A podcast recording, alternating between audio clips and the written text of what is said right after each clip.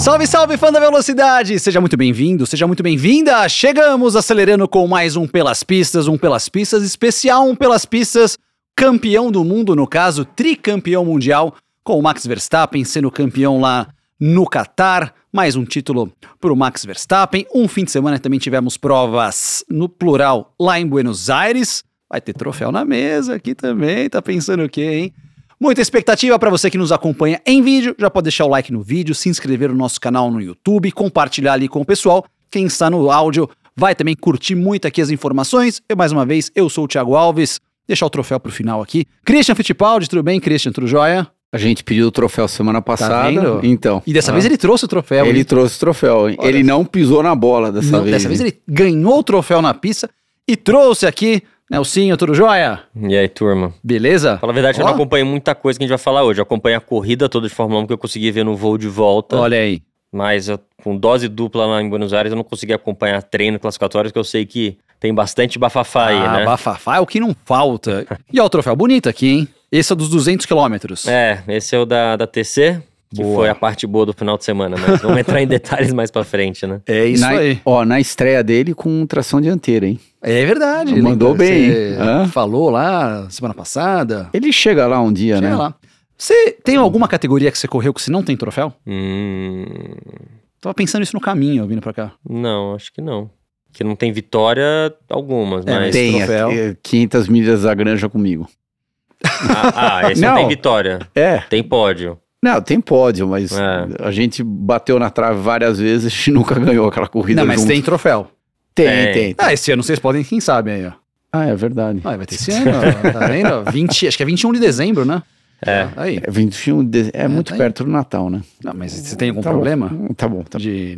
é, a religião não permite correr no Natal, alguma coisa do tipo. Não, eu preciso começar a fantasiar minha fantasia de Papai Noel. Entendi, essas coisas. É. Montar árvore. Já estão vendendo panetone, inclusive, aí no, nos mercados. Turma, bora começar acelerando então aqui. Lembrando que essa semana nós não temos tantos aniversários de pessoas são conhecidas. Eu vi que o pessoal comentou no, pôs nos comentários ali sobre as datas comemorativas, mas temos algumas datas importantes, como por exemplo, de aniversário, dia 15. O Bruno Senna faz aniversário. Dia 15, Dia 15 de outubro. de outubro. Dia 15 de outubro, o Bruno Senna faz aniversário. E no dia 15 de outubro, comemora-se 40 anos do bicampeonato mundial do Nelson, lá na África do Sul.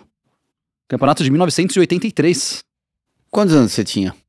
Menos alguns anos. 83 menos 2.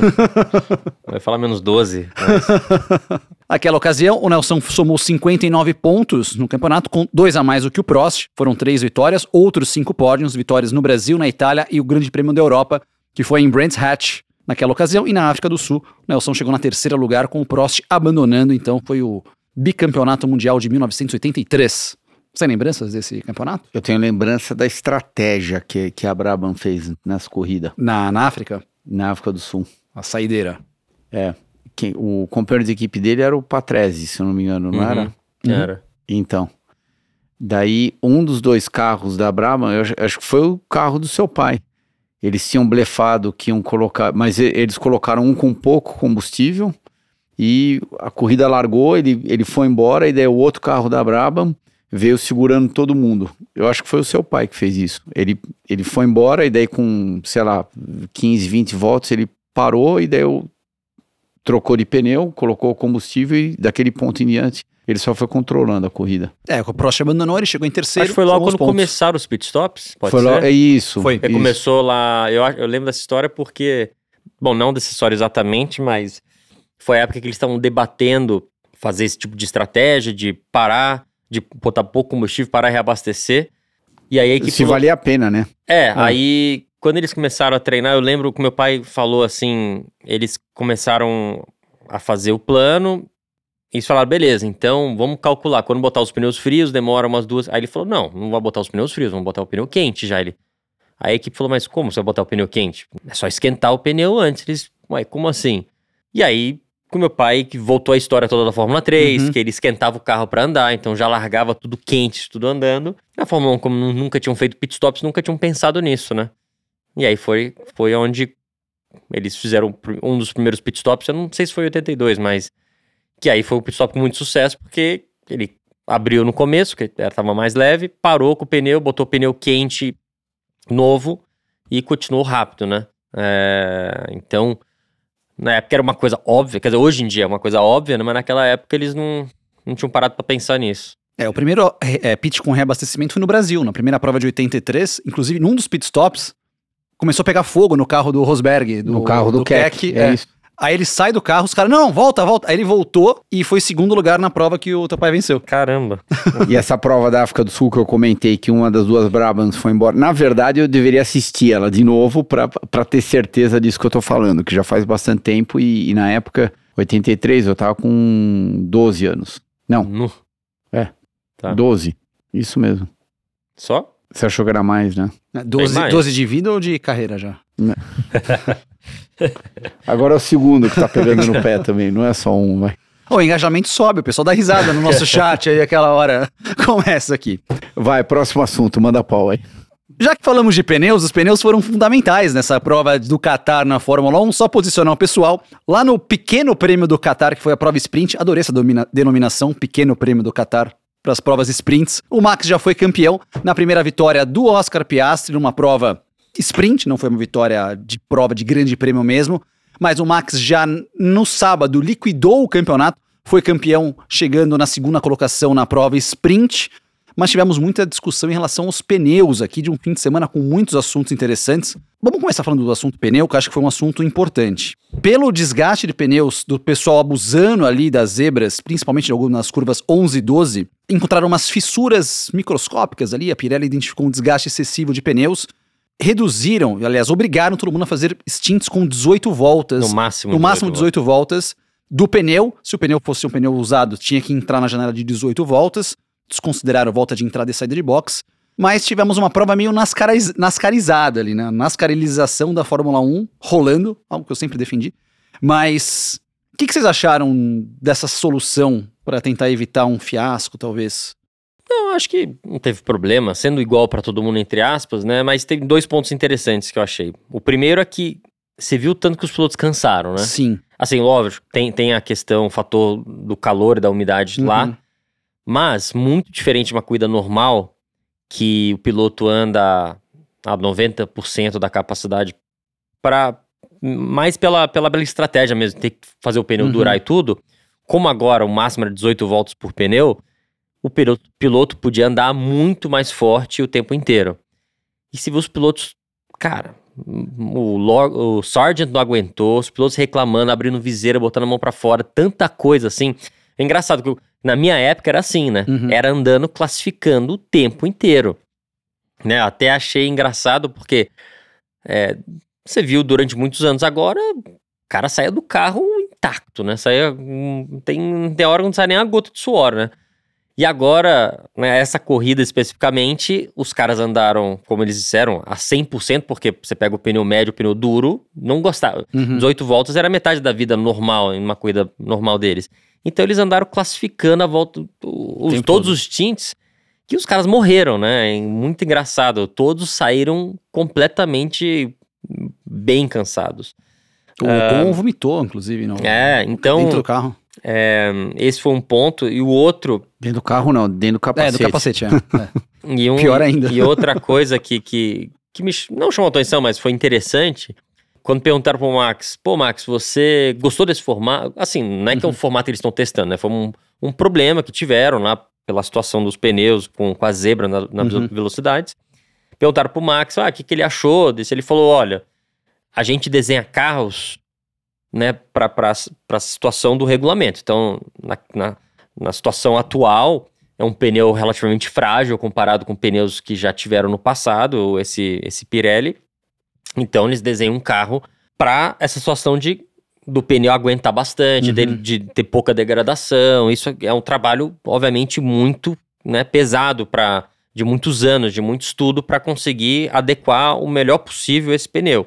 E aí, fazendo dessa forma, aí você tira um pouco, você, você te tiraria um pouco essa vantagem da Red Bull, que eles estão tendo uhum. tanta vantagem, né? Então, o Max falou uma coisa que, assim, obviamente é, não é, não é puxando pelo lado da Red Bull, mas falando, olha, eles podem fazer o formato que quiserem, mas no formato atual, né, normal, que sem ser esse de 18 voltas, a gente construiu o carro para isso.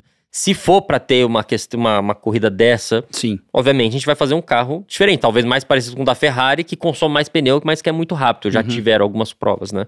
Enfim, mas eu achei, pelo, pelo fato de os pilotos terem que andar no limite o tempo inteiro, eu achei isso interessante, sim. Porque você vê os pilotos errando um pouco mais, Uhum. cansando mais, então você bota um fator aí mais. Eu, eu, eu achei, achei interessante. Não pelo fator de 18 voltas, mas pelo piloto tá andando no limite o tempo inteiro, então Sim. força ele a errar um pouco mais. Fisicamente é mais difícil, Uhum. então eu, eu gostei. O que, que você achou, Cris? Você, você é bem político aqui, não porque eu tô sendo político, porque eu realmente enxerguei desse jeito, eu concordo com, com, com isso, que você acabou de falar do fator de estar andando 110% meio que durante 18 voltas, e daí força o piloto a, a de repente cometer algum erro. Ah, mas também concordo com você. Eu, eu acho que nascarizar a corrida um pouco demais, É demo- democratizar um pouquinho, né? eu não acho legal. T- Os segmentos ali. é, eu, eu não acho. Eu também entendo esse ponto de vista do Uhum. Max, né? O, o carro ele é desenhado, ele é projetado para suportar um pneu com uma certa característica. Agora você vai mudar, a gente não vai mais dar 30 voltas, a gente vai dar 10 voltas. Opa, então eu não precisava ter desenhado Uhum. um carro desse jeito, podia ter desenhado de outro jeito. Então é só nesse aspecto que eu não. Não, mas aí eles podem fazer, legal. poderiam fazer no futuro uma coisa diferente. Ah, vamos supor, é, mínimo quatro pitstops na corrida, por exemplo, entendeu? Você tem que ter.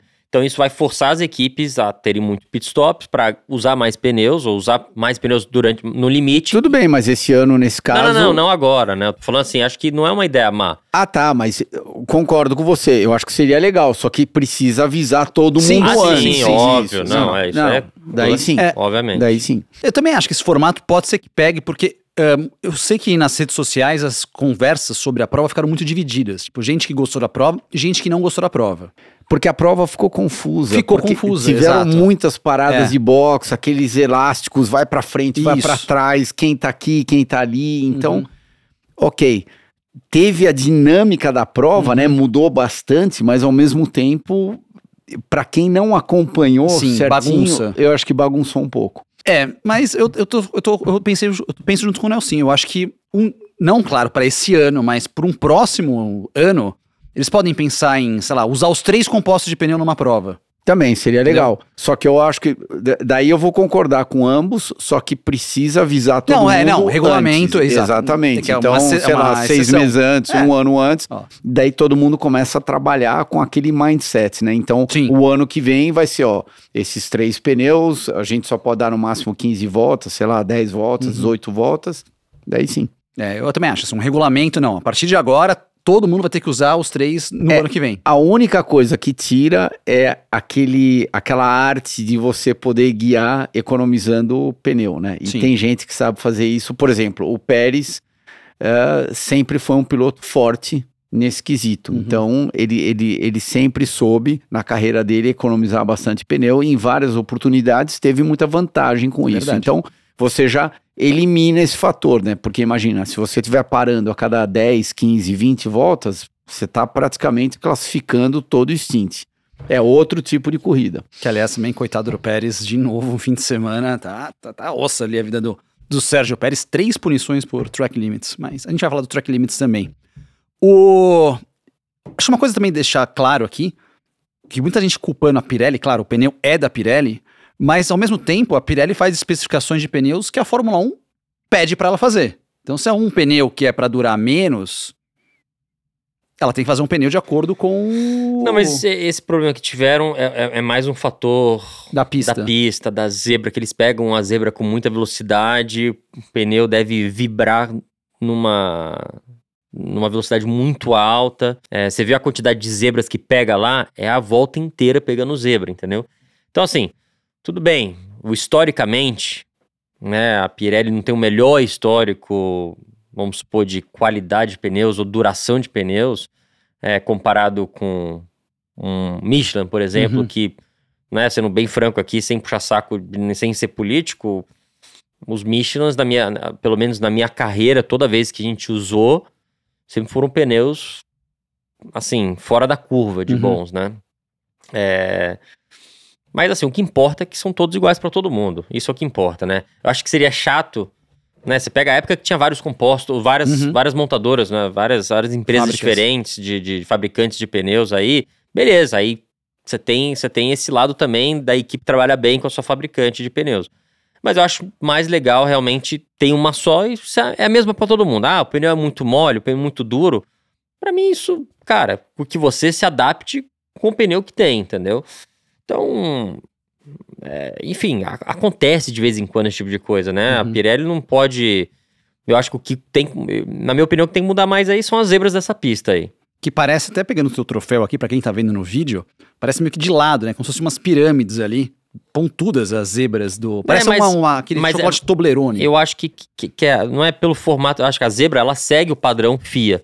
Só que são a quantidade que ela tem, nas velocidades que os carros estão pegando, no ângulo que o carro tá pegando, toda a curva, você vê várias curvas, zebra, zebra, zebra, Uhum. zebra. Tanto é que a gente vê esse monte de, de penalizações que Sim. os pilotos pegaram. É, eu acho que mais o fator do, do, do- estilo da pista que, que não é legal. Inclusive, eu, achei, eu acho que essa parte de track limits aí realmente é, é, é o pior problema da Fórmula 1 hoje.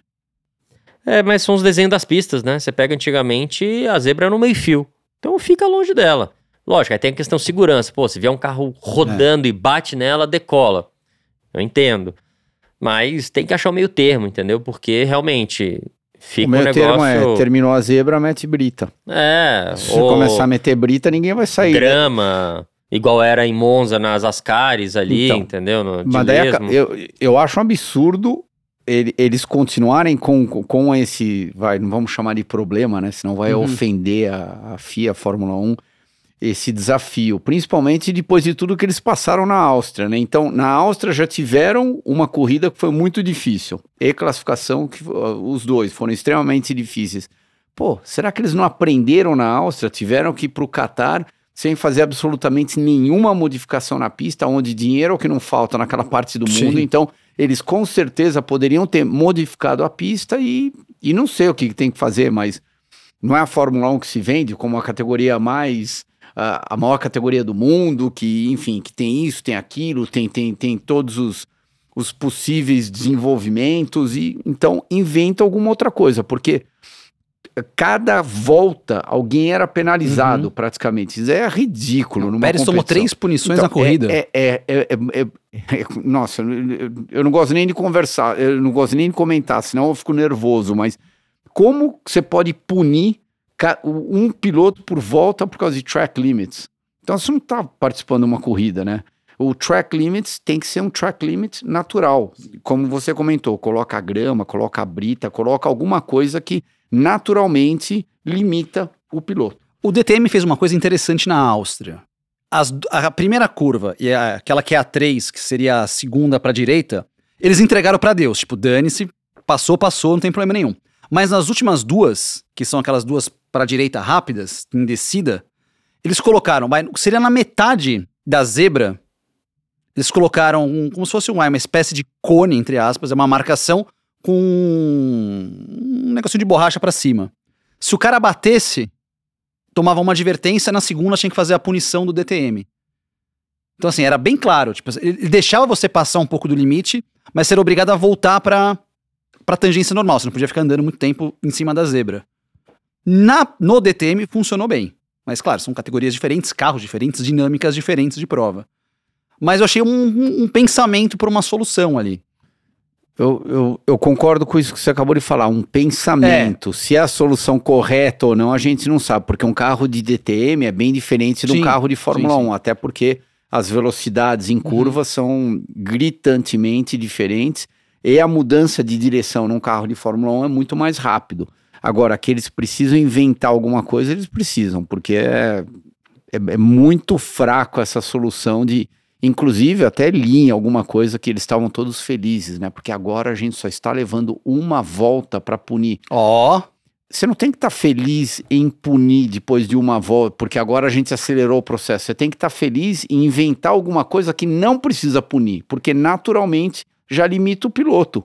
Então, no meu modo de ver, tá tudo indo num caminho meio estranho.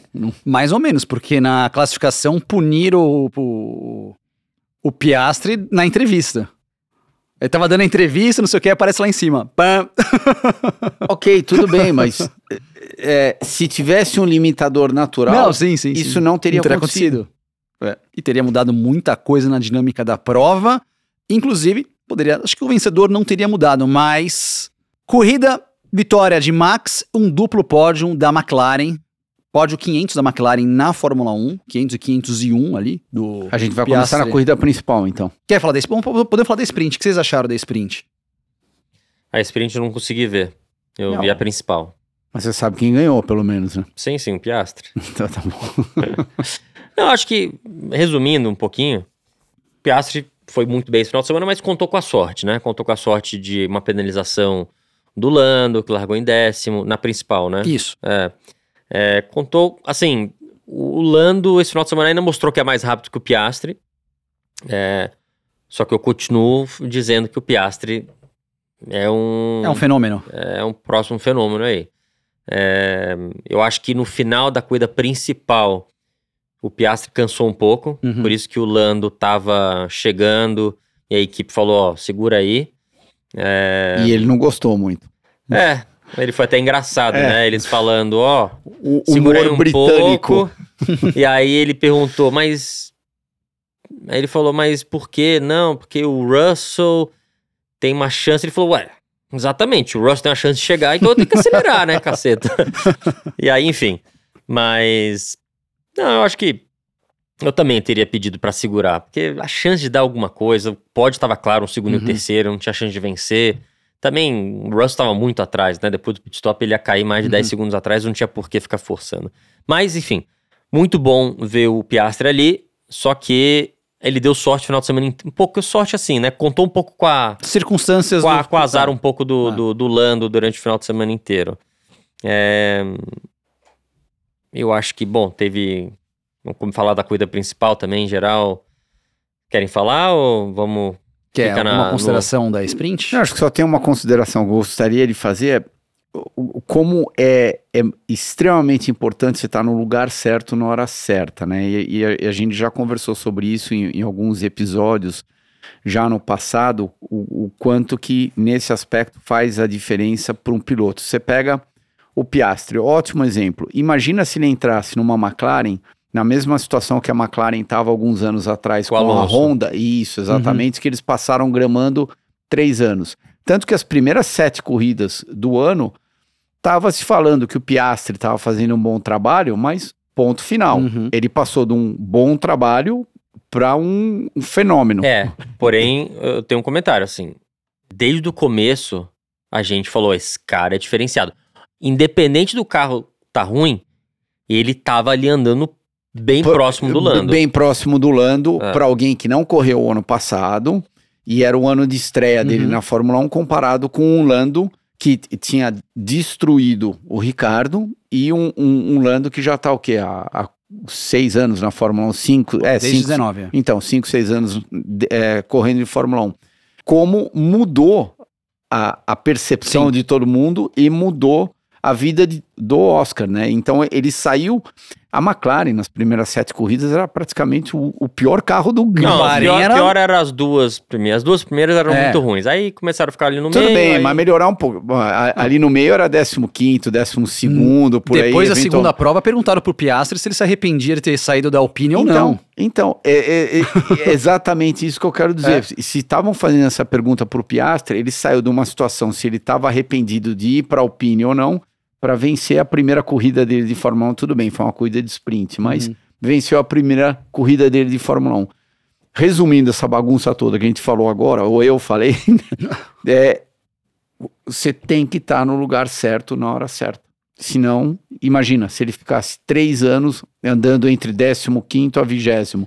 A, a- a- o próximo contrato dele lá na Fórmula 1 não ia ser uma equipe grande que estaria atrás dele. Uhum. Provavelmente ele iria para uma Alfa Romeo. É óbvio que daqui três anos a Alfa Romeo vai virar Audi, enfim. É, ou não, né? Pode ser que não vire mais Bom, Audi. Tá bom. Mas e- ele estaria pensando em. Sim. Pensando, a, a única oportunidade. A McLaren não teria renovado o contrato Exatamente. dele no A única, a única coisa que eu tenho pra, só pra fechar esse assunto, chato, chato não, mas que o pessoal quer ouvir as outras coisas, é que assim, sim, no lugar certo na hora certa. Porém, é mais, é mais em comparação com o seu companheiro de equipe do que até seu carro, entendeu? Porque ele podia. Podia ser o pior carro do grid. Mas se ele estiver sempre na cola do Lando, o cara é especial. Porque ele sabe que o Lando era bom. Mesma coisa botar o Alonso agora na.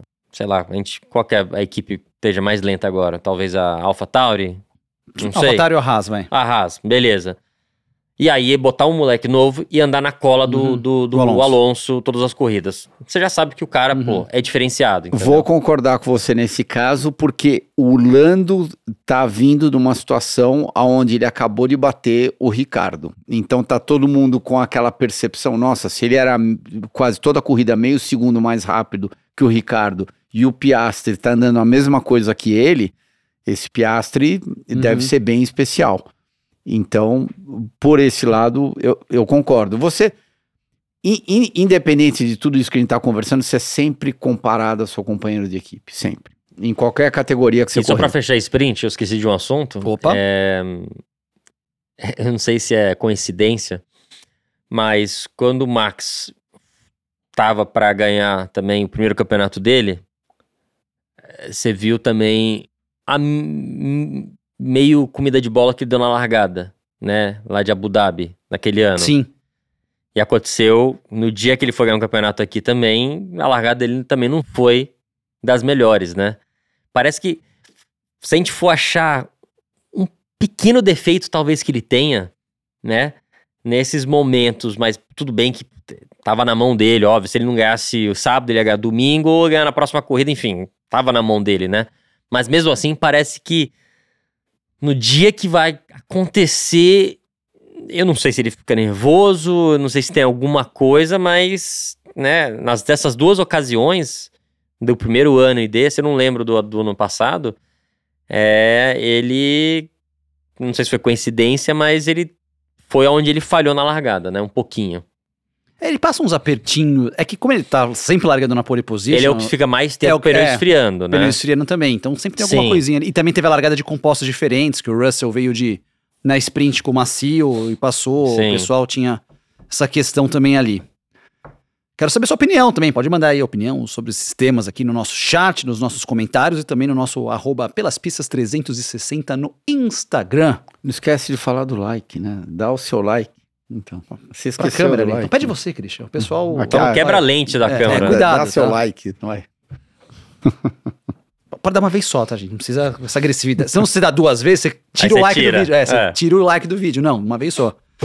Na prova principal, já que o assunto foi largada, tivemos o primeiro grande incidente ali, também com pneus diferentes ali, o Hamilton com o macio, o Russell com o médio, um sanduíche-iche das Mercedes ali. Depois o Hamilton pediu desculpa, falou que tudo ok, mas de novo tivemos o entreverinho entre Hamilton e Russell.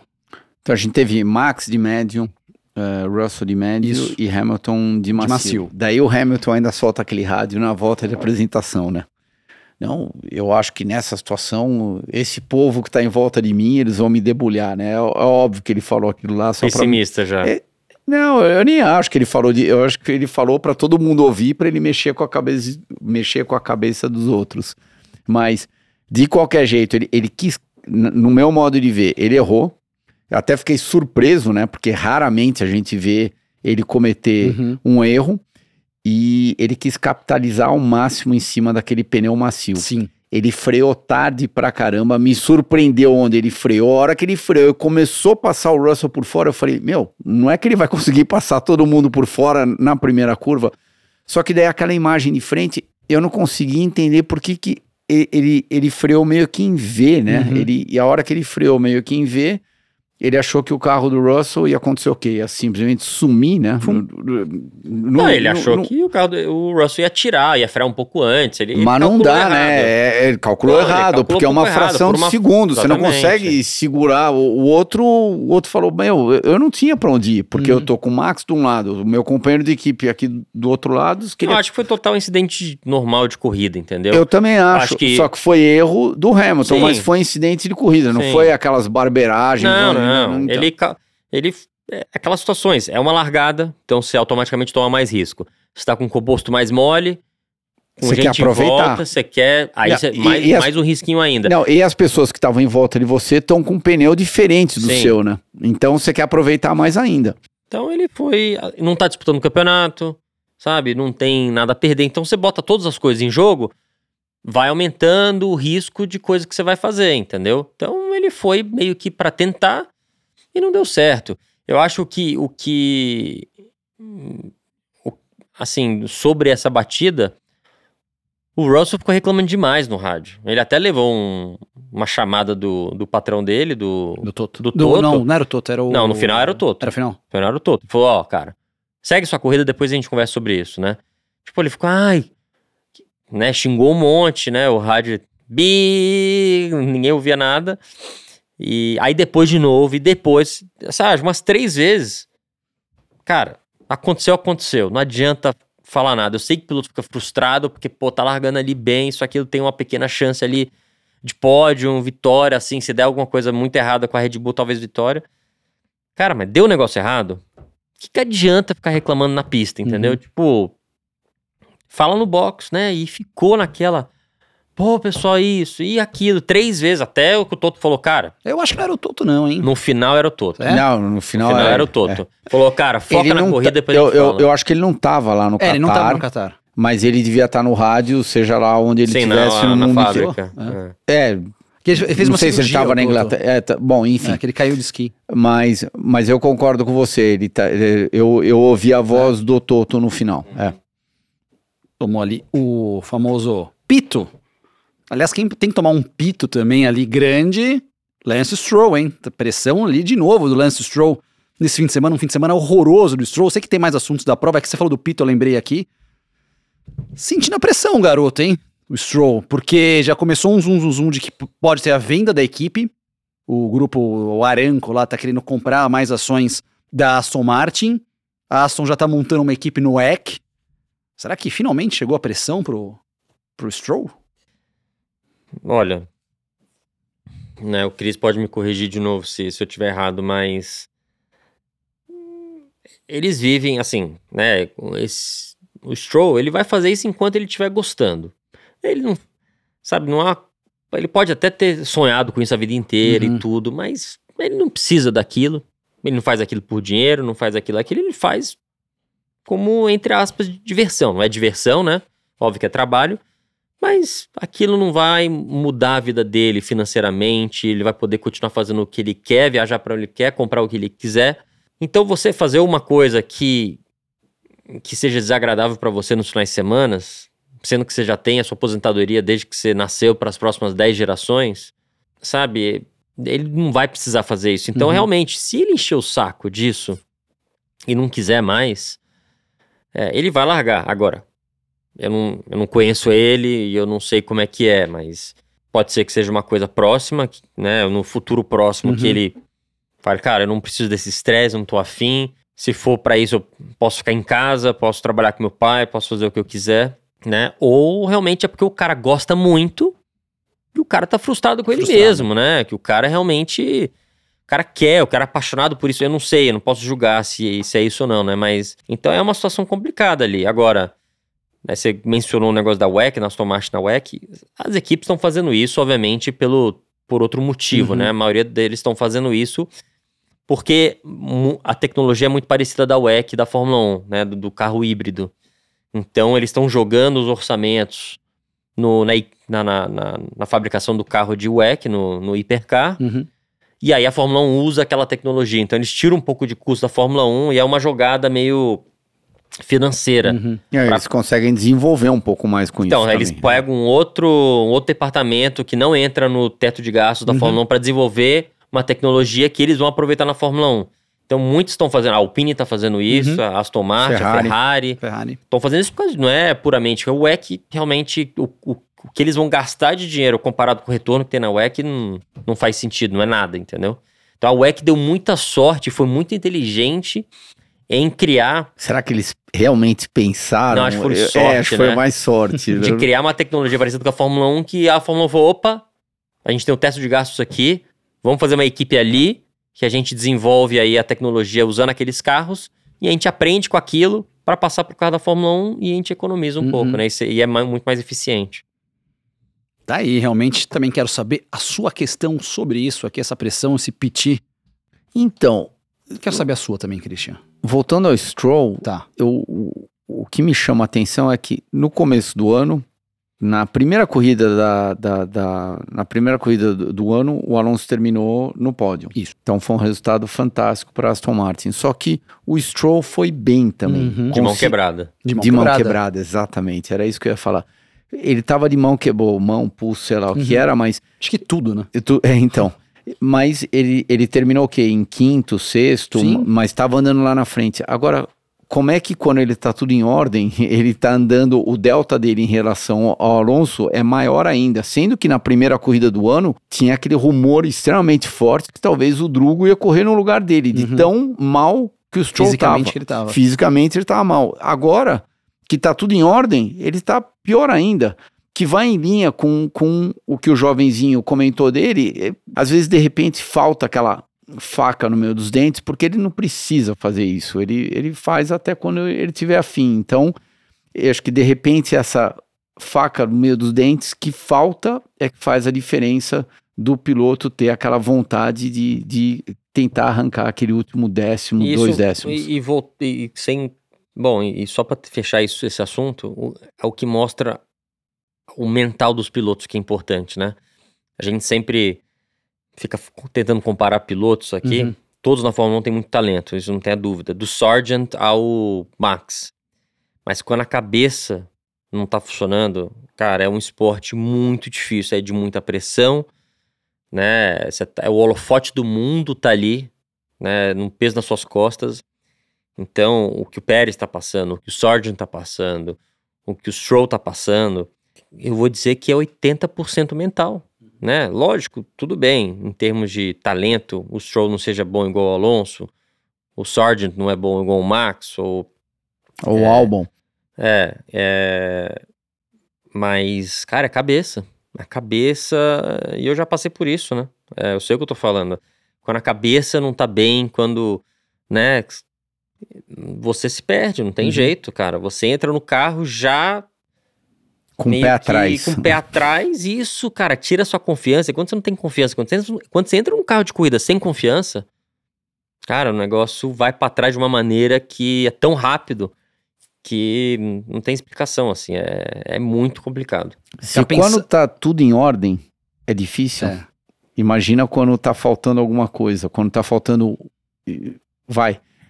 Você pega uma pista de alta, vamos supor que você perde um décimo em quatro curvas, que não é parar pra pensar, É. meio décimo, um décimo. São três, quatro décimos que você perdeu por volta. Três, quatro décimos, esquece. Acabou. Que é uma teoria que eu tenho em relação ao que você comentou do Stroll no começo do ano e agora.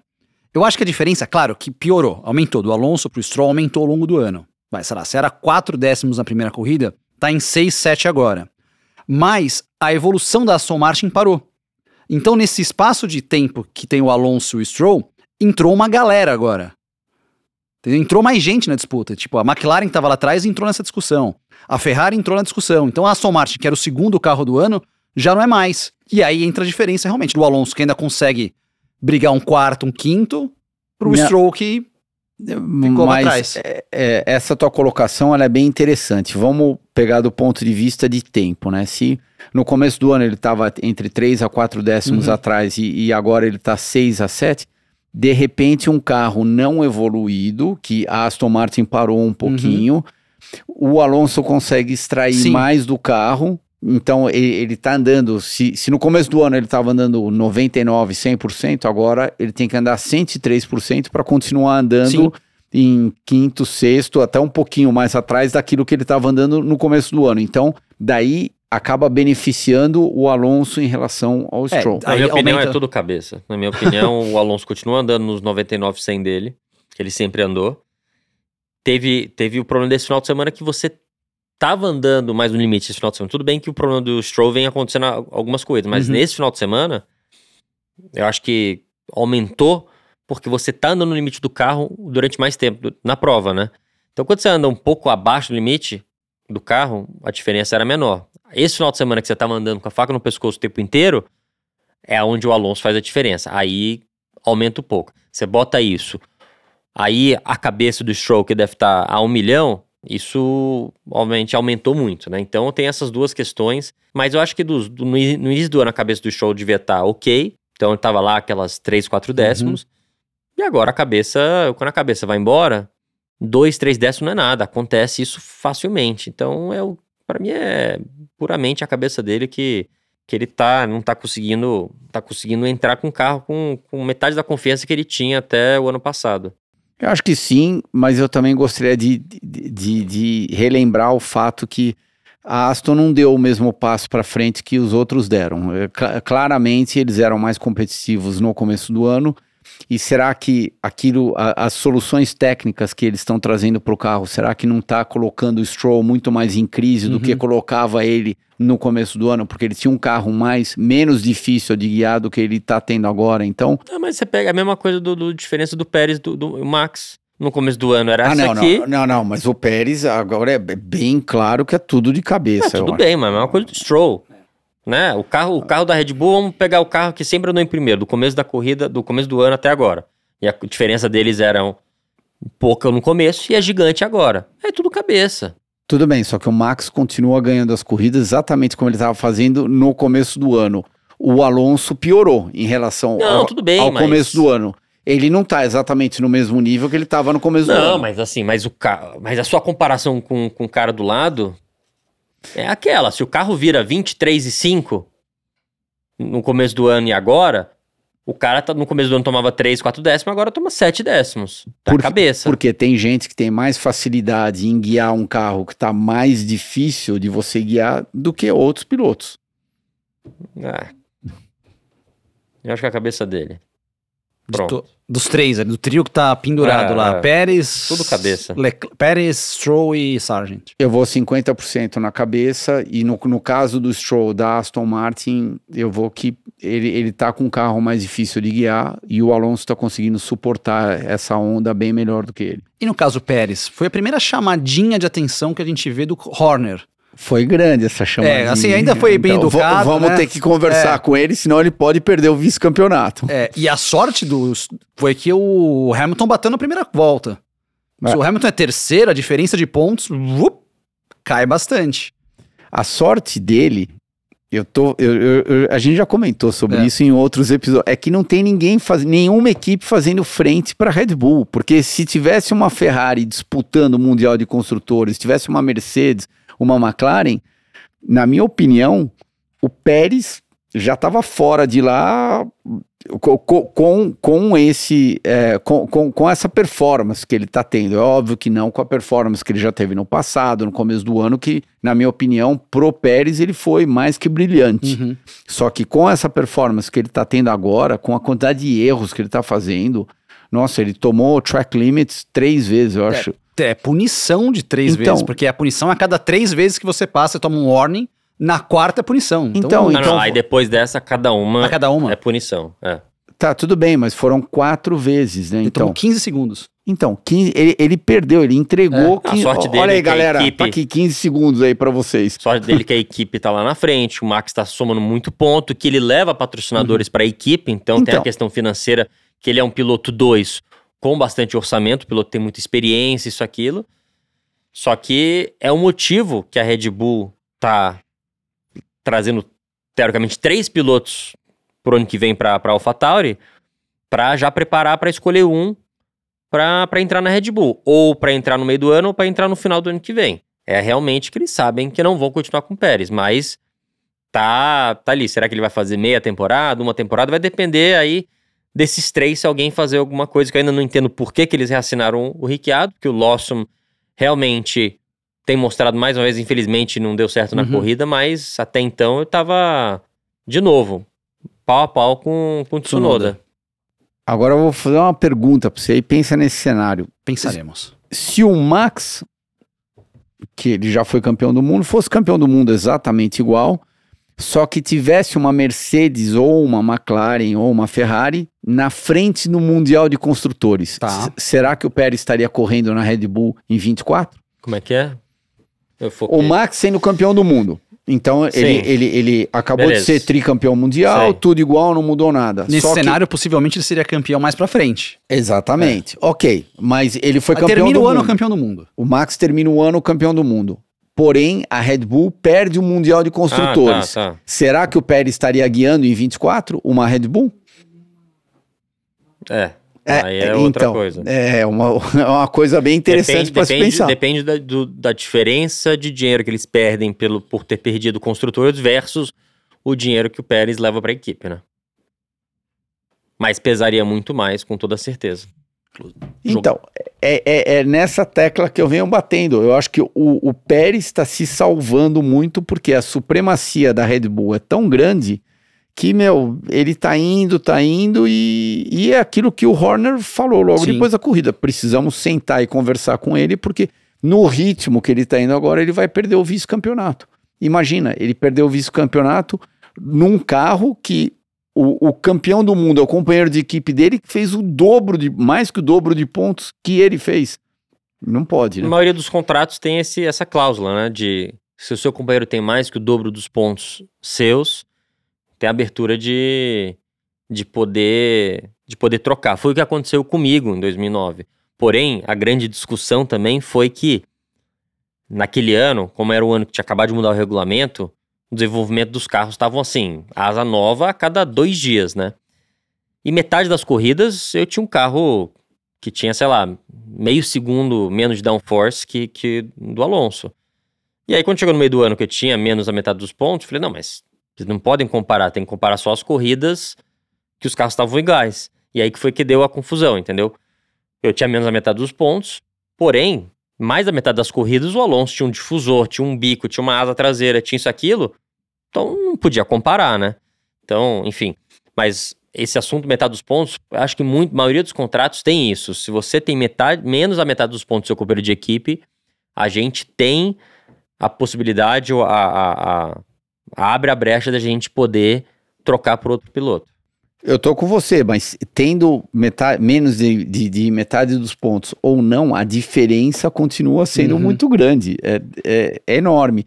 Isso, e só para parênteses rapidinho, qu- quando você falava isso pro Flávio, o que, que ele respondia pra você? Não, porque foi um assunto da noite pro dia. Aí quando a gente, quando a gente falou, cara, você não pode comparar metade das corridas. Ah, você não tem como provar isso. Como não tem? O cronômetro tem? Não, você não tem como provar Ah, que, que, que, Que- que- ele tava com um difusor diferente ou com bico. isso, aquilo. Eu falei, não, tudo bem, tem fá, mas até a justiça aceitar isso, vai passar muito tempo e. Tipo assim, sabe? Tipo. É. Não, mas não vamos no ponto de vista da justiça. O que, que ele falava pra você como, Ah, como nada. relacionamento de, de, Nada, de ambos? né? nada. Ele, ele, ele, a equipe tava de boa porque sabia que meu carro era. Muitas corridas era de 3 décimos a meio segundo mais lento. Então a equipe tava de boa com isso.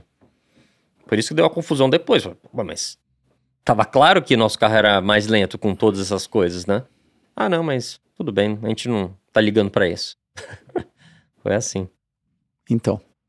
E no entanto, tantos pilotos jovens querendo correr de Fórmula 1. Tá vendo? Tantos pilotos jovens. Tem um que a gente vai falar daqui a pouco também sobre caminho de Fórmula 1, que também tá se desenhando aqui algumas coisas aqui. Só sobre erros para encerrar, mais um fim de semana de erros nossos no nosso bolão aqui. Erramos também praticamente tudo aqui, tirando a vitória do Max. Quase a pole a gente errou também aqui. a- Quem é que chegou mais perto? Eu acho que ninguém. Não? Não, você colocou Piastri no pódio em terceiro. Ele foi segundo. Você botou Leclerc em segundo. Ele foi é, quinto. Eu coloquei Norris em segundo, ele foi terceiro. O Sainz, coitado, nem correu. E o Nelson botou também Norris em segundo e o Leclerc em terceiro. Então, estamos. Errados iguais. Errados iguais. Errados iguais. Mas foi morno. Foi. Porque tava É, todos não. entre os cinco primeiros. Sim, eu tô entre os cinco. Não, o meu, meu não, o meu nem correu. O meu foi o último, nem, nem largou o meu. não vai nem contar como corrida, vai estar lá, tipo, participação, é, vai dar diferença no fim de semana e largada. Vai ser uma confusão quando ele chegar, sei lá, uma marca redonda na Fórmula 1. Turma, aproveitar e fazer nosso momento pit stop. Daqui a pouquinho tem mais assuntos pra vocês. Momento pit stop de hoje, vamos falar literalmente de pit stops. No Grande Prêmio do Qatar, nós tivemos um novo recorde de pit stops da Fórmula 1. A McLaren fez uma parada em 1 minuto e 80, 1 segundo e 80, 1.8 cravado, superando em 2 centésimos o tempo que era da Red Bull, que era de 1 segundo, ponto 82. A McLaren fez em 1.80. E nesse fim de semana, Nelson, você foi disputar lá os 200 quilômetros de Buenos Aires e era um pit stop diferente ali, inclusive com troca de piloto e muito rápido, não era? Então, quando o Cris falou uh, antes Na semana passada, lá, né? é, ele comentou: ah, os pitstops lá são malucos. Você vai ver menos de 10 segundos, troca pneu e piloto. Falei, "Ah, isso deve ser na época, na década de 70, quando ele correu lá. e hoje em dia deve ter aqueles regulamentos meio. É, Tempo Nutella, mínimo, tempo é. mínimo, isso, aquilo, né?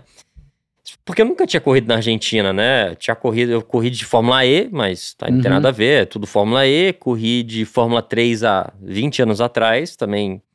E aí eu cheguei lá, eu, aí eu perguntei pra eles, e aí, como é que é o pit stop? Aí eles começaram a mostrar vídeo, né? Eu falei, mas não tem tempo mínimo? Não. eu falei, falei, então, geralmente esses pit stops malucos, só pra esse ATC 2000 que a gente tá falando, é a coisa de dois pilotos, Uhum. corrida de uma hora e pouco, enfim, larga um e termina o outro. Geralmente, o mais fácil é você sair do carro, né? Você só, pá, você só sai do carro e o outro que tem que entrar, botar Uhum. cinto, aquela correria. E eu pensei o final de semana inteiro, falei, ah, eu que vou provavelmente largar porque eu só preciso sair, Uhum. né? Mais fácil e tal, eu faço a parte menor da, da, da corrida, porque o outro piloto é mais experiente, tá lá andando há muito mais tempo. Só que, não sei, nos treinos eu, eu peguei a mão do carro rápido, comecei a virar mais rápido que o cara, e o cara ficou com medo de ter que ter responsabilidade no final da corrida. E aí eu cheguei lá no. Acho que foi no sábado. Eu falei, aí, vamos trocar. Vamos, a gente tem que treinar treino de pit stop. Uhum. Aí ele falou, não, beleza, tá bom. Aí ele entrou no carro. Se... Eu falei, não, peraí, mas eu não vou largar? Porque a maioria dos convidados largaram, Tá. largavam e aí paravam cedo, e aí o piloto principal fazia o resto da, o titular fazia o resto da prova. Aí falou, não, não, eu que vou largar. Eu falei, eu falei, eu fui pro engenheiro, eu falei, mas não- por que, que ele vai largar? Aí ele não é o menor, menor parte da Uhum. prova. Ele falou, é, mas você tá um pouco mais rápido e ele tá com medo de ter que ele levar o carro até o final da corrida e sobrar na mão dele. Eu falei, ah, legal, então vai sobrar pra mim, né? Eu vou ter que pegar a parte mais difícil do pit stop, que é entrar e botar o cinto, tudo isso que eu nunca fiz. Aí a gente começou a treinar. No treino parecia ser ok, mas uma coisa fazer isso dentro do box, calmo e tudo, outra coisa fazer no meio da prova, né? E ainda depois de uma corrida de estocar que eu tava Uhum. exausto. Então acabou a corrida da estocar. Aí, obviamente, a nossa corrida não foi boa, enfim, tava fazendo nosso debrief, falando sobre a prova e olhando e dados, aquilo. E daqui a pouco eu ouço o pit lane já abrindo da TC2000, que ele quer largar, Uhum. né? Então eu não tava preocupado na hora que. Mas assim, eu, eu, eu, eu tava de macacão molhado ainda, tinha acabado de tirar, bom, tinha tirado o capacete, tinha comido alguma coisa há pouco tempo. E já tava o box aberto, o TC já indo pro grid. Aí eu falei, peraí, vou lá rapidinho no box dele só pra ver uma coisa. Uhum. Eu falei, e aí?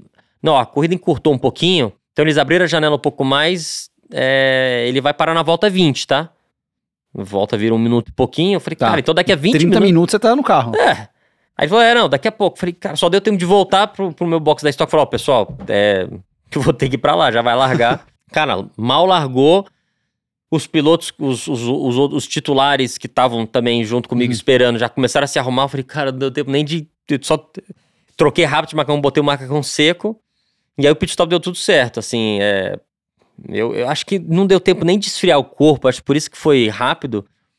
Cara, ele chegou travando roda assim e abri a porta, eu consegui entrar. O cara botou o cinto, eu consegui botar rápido, o acelerador, pé na embreagem, acelerador no máximo, já soltei quando o cara levantou, vai, vai, vai. Aí, porra, eu falei, bom, pelo- deu, conseguimos sair. Agora tentar amarrar o cinto direito aqui, né? Mas aí eu deu sorte, consegui botar em menos de uma volta já. Uhum. Só a única coisa que não tinha achado era o rádio, porque a gente tinha feito um plug aqui do lado.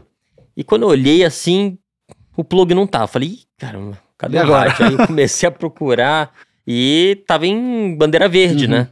Mas não faz diferença nenhuma, você não sabe falar hispano mesmo. Então- mas fala alguma coisa, né? Se tivesse com rádio ou sem rádio, não ia mudar nada. Aí eu, aí eu senti um negócio, senti um negócio nas costas e eu olhava de vez em quando um pouco na reta, eu puxei, aí era o final do cabo do rádio. Falei, ufa. Aí eu consegui desplugar a cabeça, conectar, eu apertei. Mas ele caiu atrás do banco? Caiu atrás das costas, assim, É. o cabo. Desculpa, atrás É, das aí eu costas. só consegui puxar e conectar. Mas assim, foi um negócio que é, tinha tudo pra dar errado e, e deu certo. E enfim, o carro tava bom, mas o pit stop foi assim. Aqueles pit stops. Frenéticos. É, assim, deu sorte, mas não sei se eu consegui repetir isso. O que eu mais gostei foi ele ontem, né? Antes de, de, de embarcar, ele postou um stories dele, Uhum. né? E daí tinha eles entrando É. no box fazendo exatamente tudo isso que ele acabou de explicar. Eu coloquei embaixo, mandei pra ele, eu falei, falei? Escuta a voz da experiência, vai. Mas ainda que ele saiu na mesma porta, né? Então. Não saiu na outro lado. Tanto que 99,9% das vezes ele me responde. Muitas vezes, extremamente mal educado, Sim. né? Mas alguma coisa, e ele responde. Essa daí ele nem respondeu. Eu nem vi.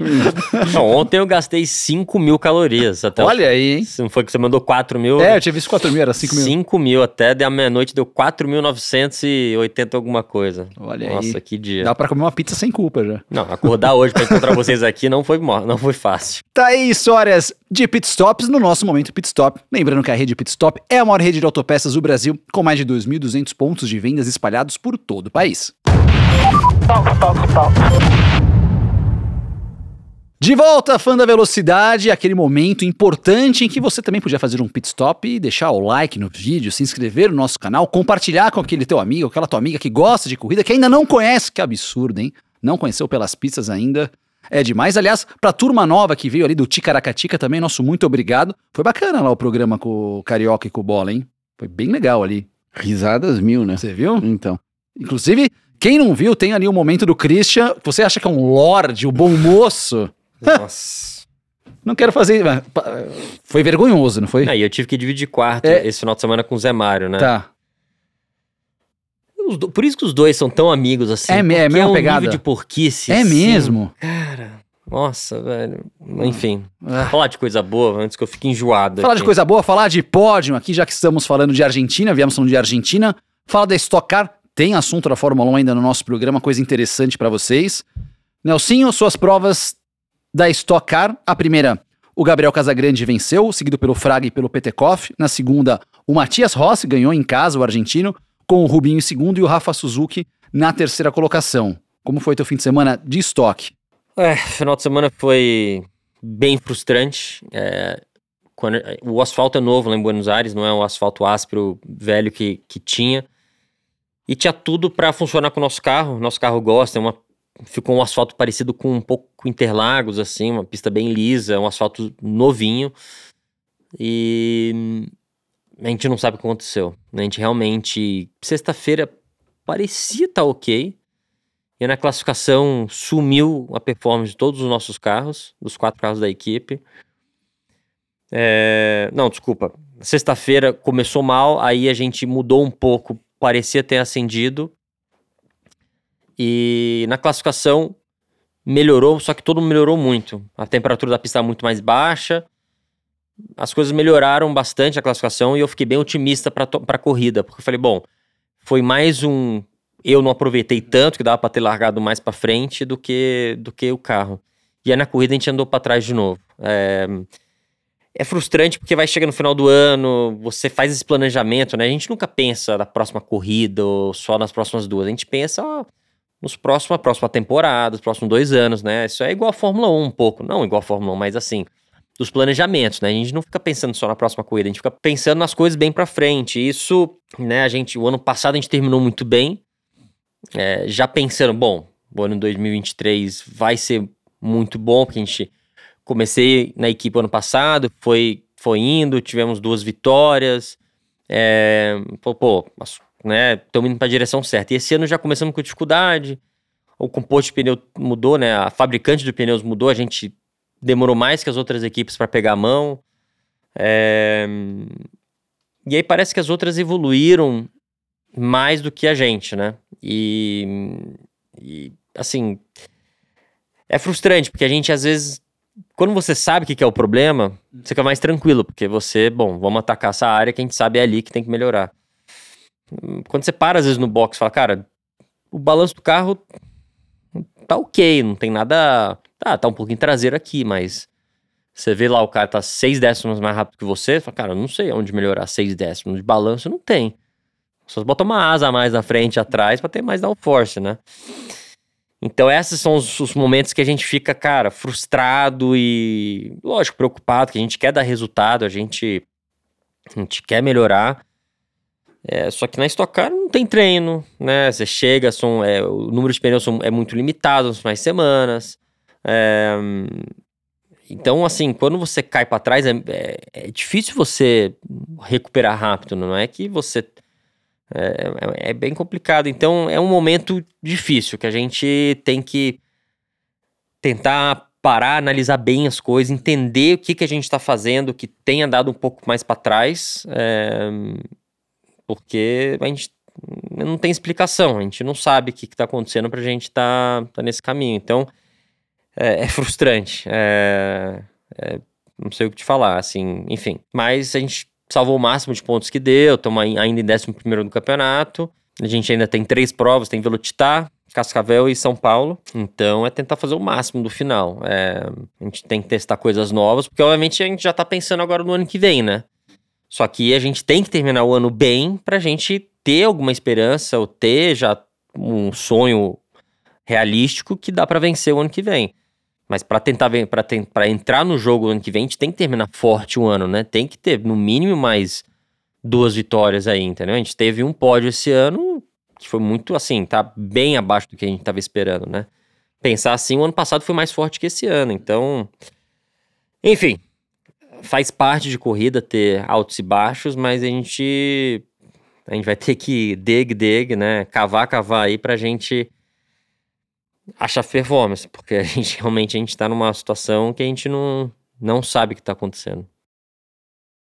Algum assunto da estoque? Pergunta, Christian? Dúvida? Você tá matutando aqui? Eu não, vejo. não, eu tô, eu, tô, eu, eu, eu tô tentando lembrar o, o final de semana que ele não foi participar da corrida lá de Santa Cruz. Então, esse final de semana foi tão ruim que nem aquele de Santa Cruz não, ou não? diferente. A gente tava ali. Então você foi para Buenos Aires. Claramente você foi, né? Porque Sim. você trouxe esse Não, troféu, o de Santa né? Cruz ele tava no aeroporto, a corrida não tinha acabado ainda.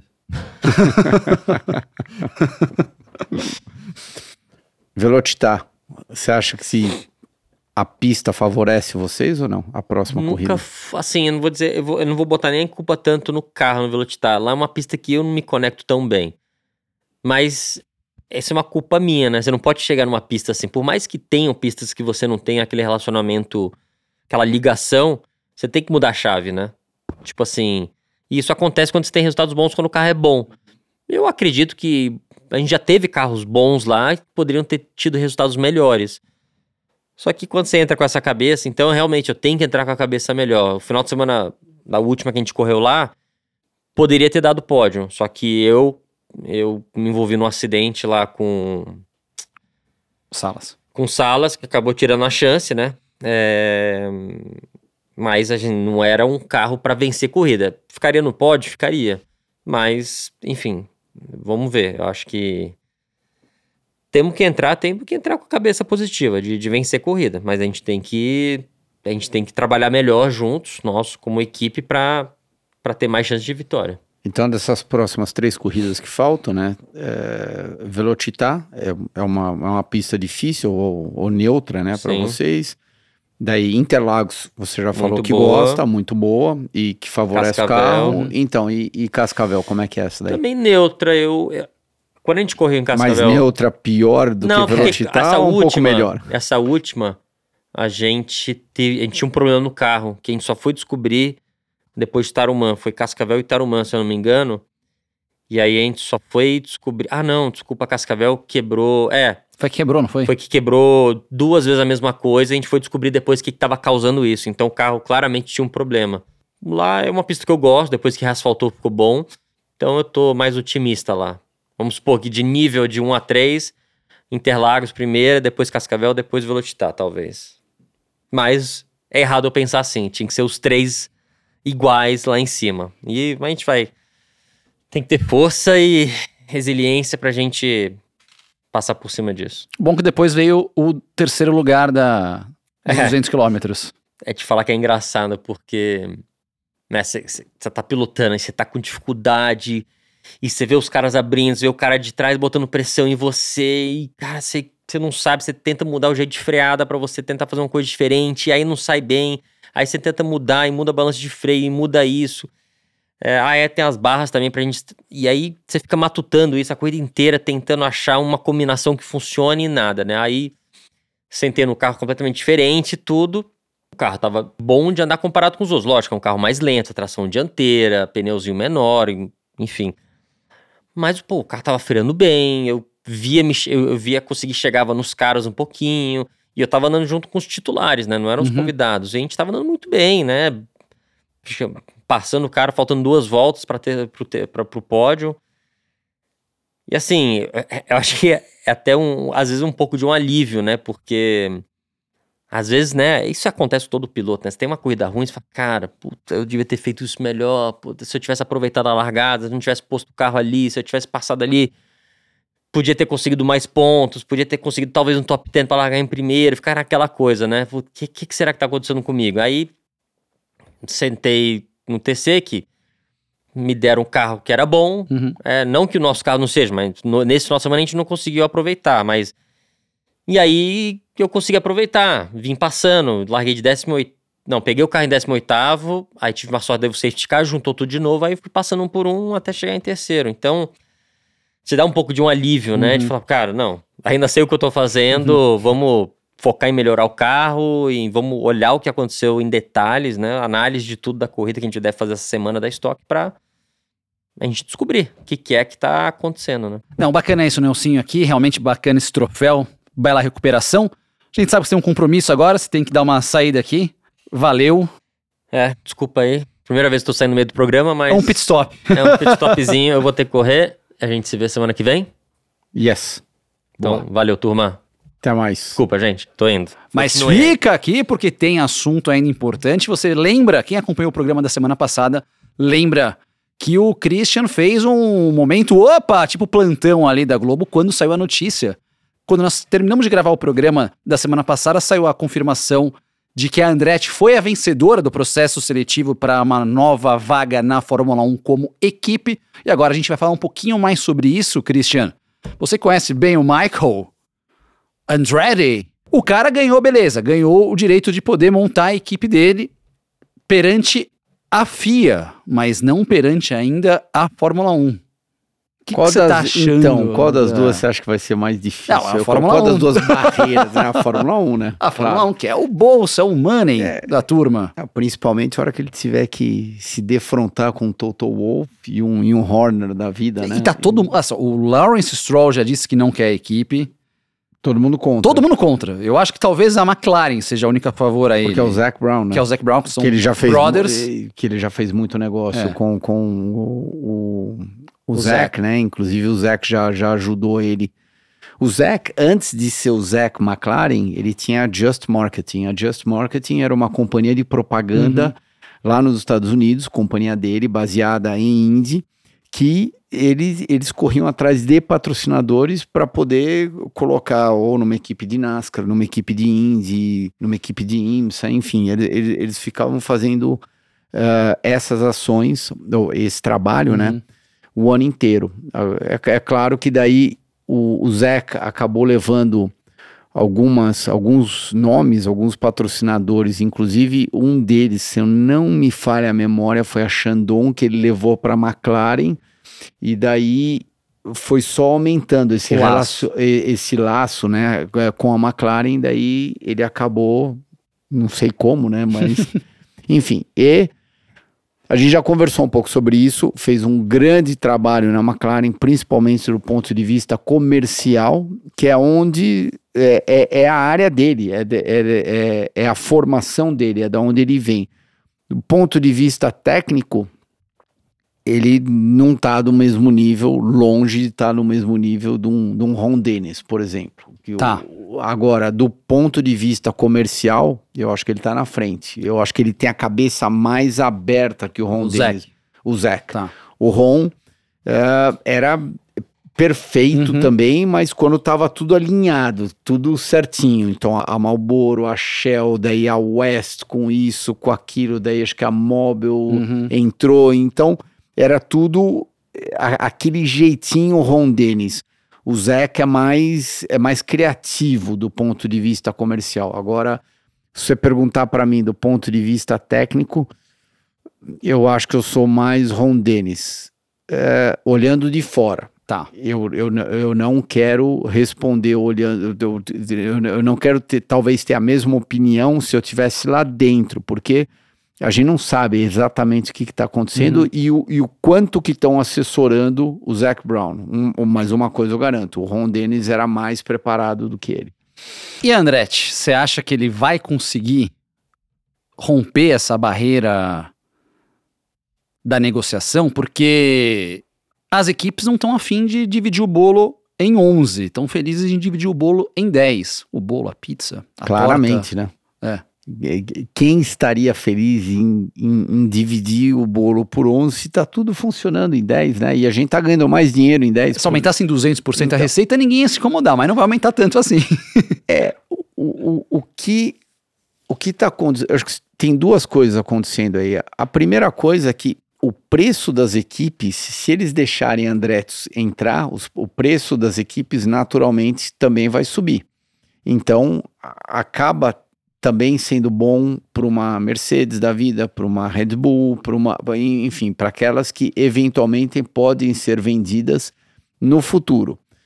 Ahn, tendo dito isso, eu, eu tô curioso. Eu, eu não tenho, eu nem tenho uma opinião se Andretti vai conseguir entrar Uhum. ou não. Eu tô curioso para ouvir as historinhas ou positivas, tanto positivas quanto negativas, por que, que aceitaram Andretti ou por que, que não vão aceitar Andretti. Se você perguntar para mim hoje o que, que você acha, eu não tenho opinião. Eu não, eu, eu acho que vai ser tão confuso, vai ser tão turbulento, tanto para um lado quanto para outro. Ó, você pode entrar ou você não pode entrar. E principalmente partindo do Vassor, do Total Wolff e do Horner, Do- da trinca. da Trinca, que são as três equipes que praticamente mandam na Fórmula 1 hoje em dia. Então, de novo, para encerrar essa análise, eu tô curioso para ver o, o que, que eles vão falar. E a pergunta que fica é: Galvão Bueno já anteviu isso em 93. Quando é que Andretti vai estrear? Será que vai ou não? Mas é mais um capítulo também do braço de ferro entre o- a Liberty Media e a FIA, né? Porque um tá defendendo uma coisa, outro defende outra, um tem uns interesses comerciais, a outra regula o esporte. Até o presidente da FIA deu uma declaração que ele tá querendo fazer até menos provas, enquanto o Liberty quer mais provas. Então é mais um. O Andretti, ele, ele entrou, ele tá numa posição muito, muito positiva. Tudo funcionando para ele, porque ele tem os Estados Unidos, a Fórmula 1 hoje em dia tá bombando lá Sim. nos Estados Unidos, com três grandes prêmios. Então ele tem os Estados Unidos a favor dele. Daí ele tem o nome Andretti, que sem dúvida nenhuma nos Estados Unidos, eh, quando fala-se de automobilismo, é o nome mais famoso Uhum. naquele país. Ele também tem a Cadillac por trás. General Motors. né? Exatamente. General Motors por trás. Então, você imagina quanta pressão não deve estar vindo da General Motors, que está ligando, passando a mão no telefone vermelho e ligando não só para a FIA, mas também para a Fórmula 1 e para as equipes, Uhum. né? E para o seu Toto Wolff, para o seu Horner, e, e, enfim, para todo mundo. Lembrando que, ok, hoje vocês estão acertados com essa montadora de motor, Uhum. aquela montadora, mas de repente, daqui 3, 4, 5 anos, as coisas, não só na Fórmula 1, mas na vida, Uhum. elas mudam com uma facilidade muito grande.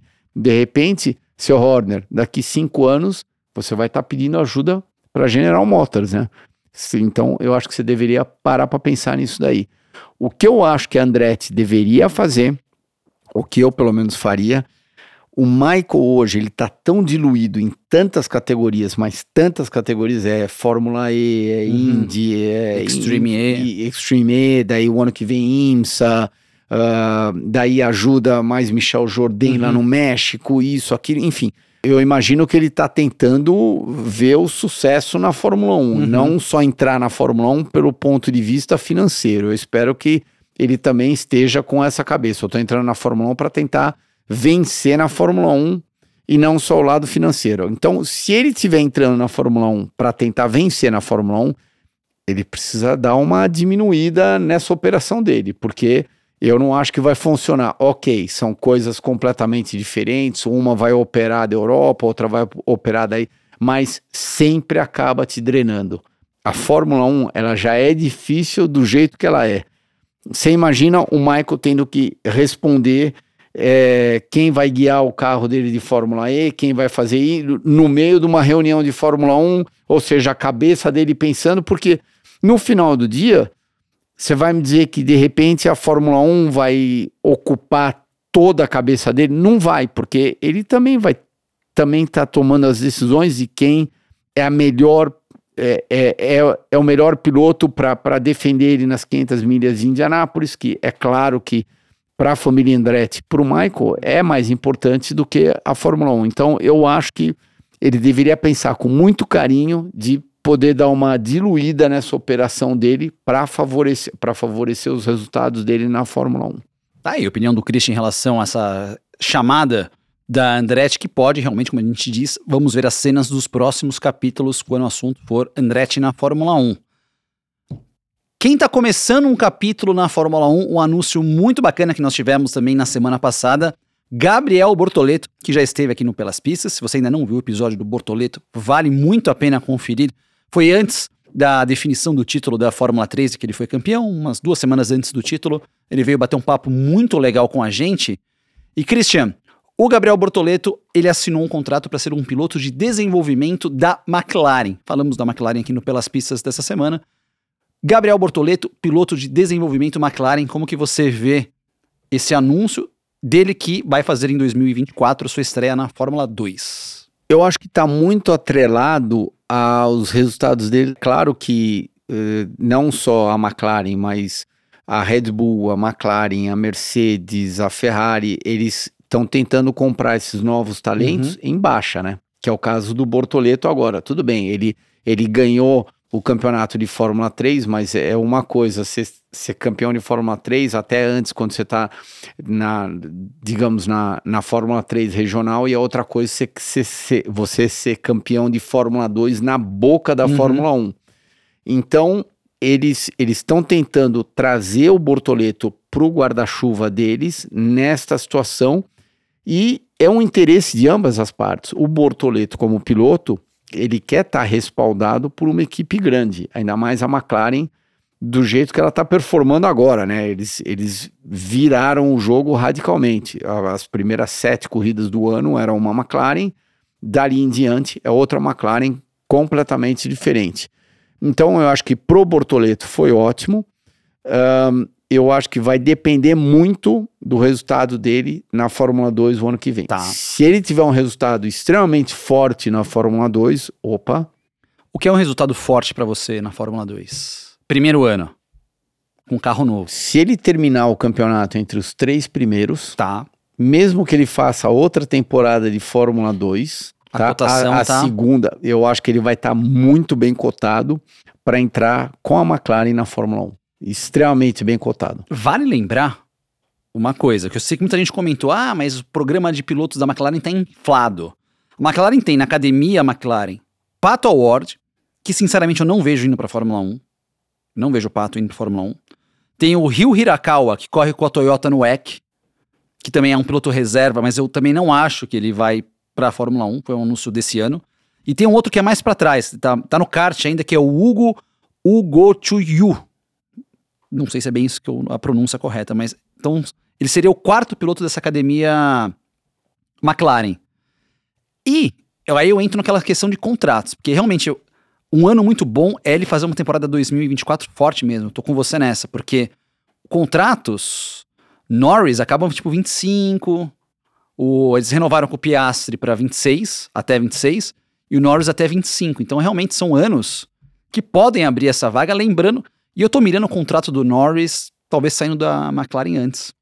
E o, e, o, e o próprio Bortoleto falou isso quando ele estava aqui no Sim, programa, né? Perfeito. Ele sabe que a partir do momento que ele fizer uma temporada decente na Fórmula 2, ele sabe que a janela dele para entrar na Fórmula 1, ele falou, dois é, anos. é dois, três é. anos no máximo. Então, não, não vai adiantar nada ele fazer três temporadas, quatro temporadas lá na Fórmula 2, se por acaso não estiver virando, entendeu? Então, se ele fizer a primeira temporada forte, aí ele vai se colocar numa posição extremamente forte, muito forte, eu acho.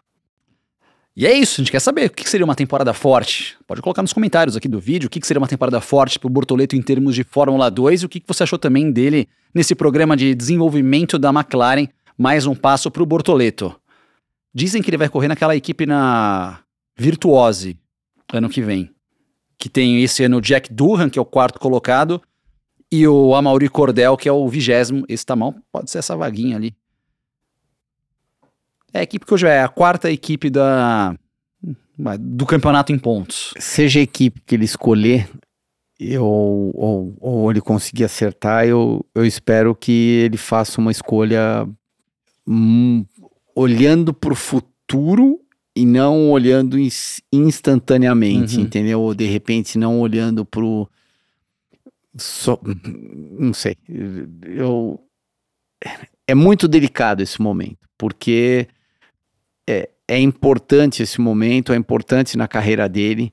E no fundo, no fundo, no fundo, Thiago, a, a gente sabe disso. A, a janela perfeita para ele seria de dois anos. Uhum. Talvez até um ano. É, conseguir então, ser campeão de novo, isso, ele entra num de, modo piastre. De um, dois anos.